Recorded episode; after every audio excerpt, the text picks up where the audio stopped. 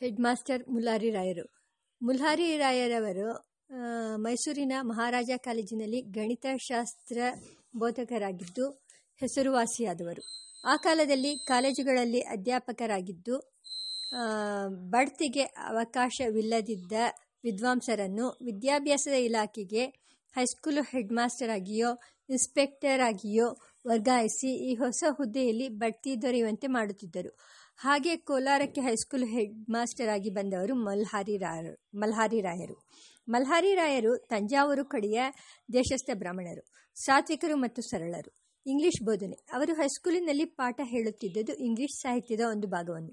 ಅವರ ಮುಖ್ಯ ಶಾಸ್ತ್ರ ಗಣಿತವಾದರೂ ಇಂಗ್ಲಿಷ್ ಸಾಹಿತ್ಯದಲ್ಲಿಯೂ ಅವರು ಕೃತ ಪರಿಶ್ರಮರಾಗಿದ್ದರು ಅವರ ಪಾಠಕ್ರಮ ರೂಢಿಯಲ್ಲಿ ಸಾಮಾನ್ಯವಾಗಿದ್ದದ್ದು ವಿದ್ಯಾರ್ಥಿ ಪಾಠ ವಾಕ್ಯಗಳನ್ನು ಕ್ಲಾಸಿನಲ್ಲಿ ನಿಂತು ಓದಬೇಕು. ಪದಗಳ ಉಚ್ಚಾರಣೆ ಪಾದ ವಿರಾಮ, ಅರ್ಧ ವಿರಾಮ, ಪೂರ್ಣ ವಿರಾಮ, ಚಿಹ್ನೆಗಳ ಸ್ಥಾನದಲ್ಲಿ ವಿರಾಮ ಚ್ಯುತಿಸು, ಸೂಚಿಸುವುದು.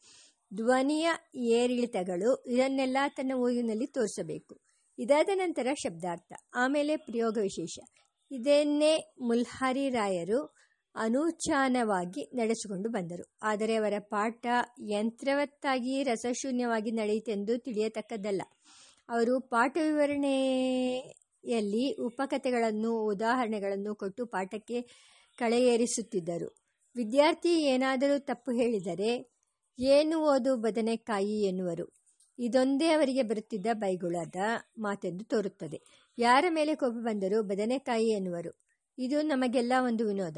ಒಟ್ಟಿನಲ್ಲಿ ಎಲ್ಲ ವಿದ್ಯಾರ್ಥಿಗಳಿಗೂ ಮುಲ್ಹಾರಿ ರಾಯರಲ್ಲಿ ಗೌರವ, ಅವರು ಒಳ್ಳೆಯವರೆಂದು ಮತ್ತು ದೊಡ್ಡತನ ಅವರಲ್ಲಿತ್ತೆಂದು.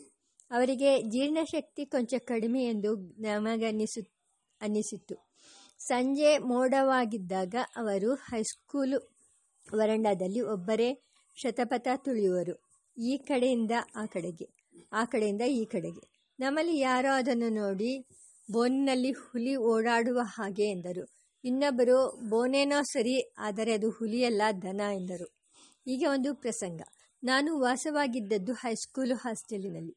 ಆ ಹಾಸ್ಟೆಲಿನಲ್ಲಿ ಎರಡು ವಿಭಾಗ. ಒಂದರಲ್ಲಿ ಹೈಸ್ಕೂಲು ವಿದ್ಯಾರ್ಥಿಗಳು, ಇನ್ನೊಂದರಲ್ಲಿ ನಾರ್ಮಲ್ ಸ್ಕೂಲ್ ವಿದ್ಯಾರ್ಥಿಗಳು. ಆ ಎರಡು ಭಾಗಗಳಿಗೂ ಯಾವಾಗಲೂ ಪೈಪೋಟಿ.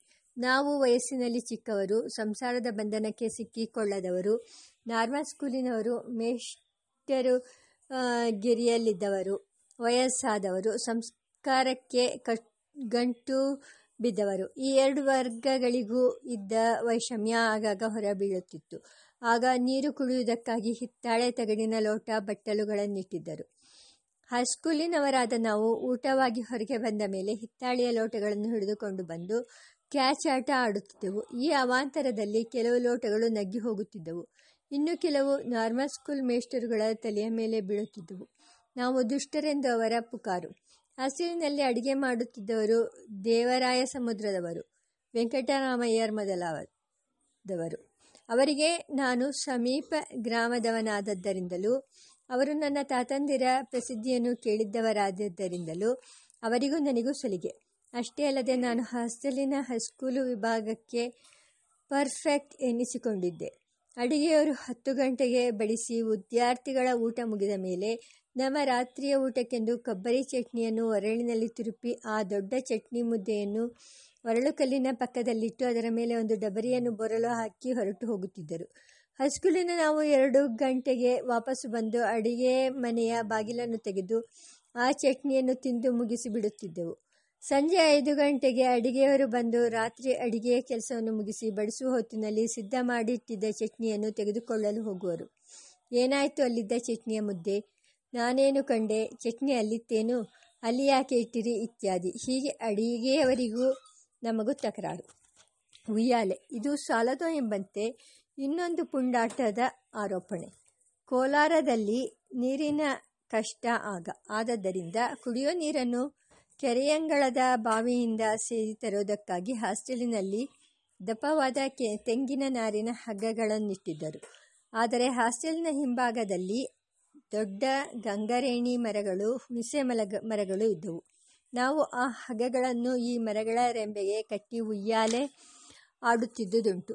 ಅಡಿಗೆಯವರು ಕೂಗಿಕೊಳ್ಳುವರು, ನಾವು ಇನ್ನೂ ಗಟ್ಟಿಯಾಗಿ ಕೂಗುವೆವು. ಕಡೆಗೆ ಒಂದು ದಿನ ಆ ಹಗ್ಗಗಳು ಮೂರು ನಾಲ್ಕು ತುಣುಕುಗಳಾಗಿ ನೀರು ತರಲಾಗದೆ ಹೋಯಿತು. ಆಗ ಹೆಡ್ ಮಾಸ್ಟರ್ ಮಲ್ಹಾರಿ ರಾಯರಲ್ಲಿ ತಕರಾರು. ಅವರೇ ಹಾಸ್ಟೆಲ್ನ ಅಧ್ಯಕ್ಷರು. ಇದಕ್ಕೆ ಹಿಂದೆ ಹೈಸ್ಕೂಲು ವಿದ್ಯಾರ್ಥಿಗಳು ಮಲ್ಹಾರಿ ರಾಯರಲ್ಲಿ ತಮ್ಮ ಊಟದ ಪರಿಟವಣೆಯನ್ನು ಕುರಿತು ನಾಲ್ಕಾರು ಬಾರಿ ದೂರು ಹೇಳಿದ್ದರು. ಈ ಹೊತ್ತು ಅಕ್ಕಿ ಬೆಂದೇ ಇರಲಿಲ್ಲ. ತುಪ್ಪ ಗಷ್ಟು ವಾಸನೆ ಕೊಳಕು ತರಕಾರಿ, ಮಲ್ಹಾರಿ ರಾಯರು ಏನು ತಿನ್ನುತ್ತೀರೋ ನೀವು ಹುಡುಗರು, ದಿನಾಗಲೂ ಹೇಳುತ್ತಲೇ ಇದ್ದೀರಲ್ಲ, ನಮಗೆ ಹೊಟ್ಟೆ ಆಗಿದೆ ಸರ್. ಅಲ್ಲವೋ, ನಾನು ನಮಗೆ ದೇವರು ಕೊಟ್ಟಿದ್ದಾನೆ ಸರ್ ಹೊಟ್ಟೆನ, ಊಟಕ್ಕೆ ಕೊಡಲಿಲ್ಲ. ನಿಮಗೆ ದೇವರು ಊಟಕ್ಕೆ ಕೊಟ್ಟಿದ್ದಾನೆ, ಹೊಟ್ಟೆ ಕೊಡಲಿಲ್ಲ. ಅದಕ್ಕೆ ವರಂಡಾದಲ್ಲಿ ತಿರುಗಾಡುತ್ತೀರಿ. ಇದನ್ನು ಕೇಳಿ ಮಲ್ಹಾರಿ ರಾಯರಿಗೆ ಕೋಪ ಬಂತೋ, ವಿನೋದವಾಯಿತೋ ನಮಗೆ ತಿಳಿಯಲಿಲ್ಲ. ಅವರೇನೋ ನಗುತ್ತಲೇ ಇದ್ದರು. ವಿಚಾರಣೆ. ಮೇಲಿನ ಹಗ್ಗದ ಪ್ರಸಂಗ ಬಂದ ಮೇಲೆ ಅದು ದುಷ್ಟತನವೆಂದು ಅವರು ತೀರ್ಮಾನಿಸಿಕೊಂಡು ಒಂದು ದಿನ ವಿಚಾರಣೆ ನಡೆಸತಕ್ಕದ್ದೆಂದು ಗೊತ್ತು ಮಾಡಿದರು. ಅಂದು ಸಂಜೆ ಗುಂಪು ಸೇರಿತು ಹೈಸ್ಕೂಲ್ ವಿಭಾಗದವರು, ನಾರ್ಮಲ್ ಸ್ಕೂಲ್ ವಿಭಾಗದವರು, ಅಡುಗೆಯವರು, ಆಡುಗಳು, ಆಳುಗಳು. ನಾರ್ಮಲ್ ಸ್ಕೂಲಿನವರು, ಅಡುಗೆಯವರು ನಮ್ಮ ಮೇಲೆ ವಿಷ ಕಾರಿದರು. ಆಳುಗಳು ಮುಸುಗುಸಿ ಮುಸಿ ನಗುತ್ತಾ ಒಬ್ಬರ ಮುಖ ಒಬ್ಬರನ್ನು ನೋಡಿಕೊಳ್ಳುತ್ತಿದ್ದರು. ಮಲ್ಹಾರಿ ರಾಯರು ಎಲ್ಲವನ್ನೂ ತಾಳ್ಮೆಯಿಂದ ಕೇಳಿದರು. ನಡು ನಡುವೆ ತಾವೇ ಪ್ರಶ್ನೆ ಕೇಳಿ ವಿವರಗಳನ್ನು ತಿಳಿದುಕೊಂಡರು. ಅವರ ತೀರ್ಮಾನ ಹೀಗೆ. ಹೈಸ್ಕೂಲು ವಿಭಾಗದ ಕೆಲ ಮಂದಿ ವಿದ್ಯಾರ್ಥಿಗಳು ತುಂಟಾಟ ನಡೆಸಿದ್ದಾರೆ. ಅವರಿಗೆ ಎರಡೆರಡು ರೂಪಾಯಿ ಜುಲ್ಮಾನೆ. ಆ ಹಣದಿಂದ ಹಗ್ಗವನ್ನು ಕೊಂಡುಕೊಳ್ಳತಕ್ಕದ್ದು. ರಿಯಾಯಿತಿ. ನಾನು ಪರ್ಫೆಕ್ಟ್ ನಮ್ಮ ಮೇಲೆ ಬಂದ ದಂಡನೆಗಾಗಿ ನಾನು ಜವಾಬು ಹೇಳಬೇಕಾಯಿತು.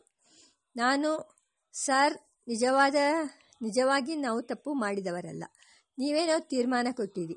ಅದರ ಮೇಲೆ ನಮ್ಮ ಮಾತಿಲ್ಲ. ಆದರೆ ಒಂದು ರಿಯಾಯಿತಿ ಕೇಳುತ್ತೇವೆ. ಏನದು? ನಮ್ಮ ಹೆಸರುಗಳನ್ನು ನೋಟಿಸ್ ಬೋರ್ಡಿನಲ್ಲಿ ಹಾಕಿಸಬೇಕು. ಅಯ್ಯೋ ಹುಚ್ಚ, ಎಲ್ಲಾದರೂ ಉಂಟೆ, ಹೀಗೆ ಕೇಳುವುದು. ಅವಮಾನವಲ್ಲವೇನೋ? ನಿಜವಾಗಿ ಮಾಡಿದ್ದರೆ ತಾನೇ ಸರ್ ನಮಗೆ ಅವಮಾನ. ವಿ ಆರ್ ಮಾರ್ಟಿಸ್ ಮಲ್ಹರಿರಾಯರು ಆ ಹೊತ್ತು ನಕ್ಕಷ್ಟು ಎಂದು ನಕ್ಕಿರಲಾರರು. ನನ್ನ ಕೋರಿಕೆಯನ್ನು ನಡೆಸಿದರು. ಹದಿನೈದಿಪ್ಪತ್ತು ವರ್ಷ ಕಳೆದ ಮೇಲೆ ಸಹ ಜುಲ್ಮಾನಿಯ ನೋಟಿಸು ಬೋ ಬೋರ್ಡಿನ ಮೇಲಿದ್ದದ್ದನ್ನು ನಾನೇ ನೋಡಿದೆ. ಮಲ್ಹಾರಿ ರಾಯರು ತುಂಬ ಒಳ್ಳೆಯವರು. ವಿದ್ಯಾರ್ಥಿಗಳಲ್ಲಿ ನೈಜ ವಾತ್ಸಲ್ಯವಿದ್ದವರು.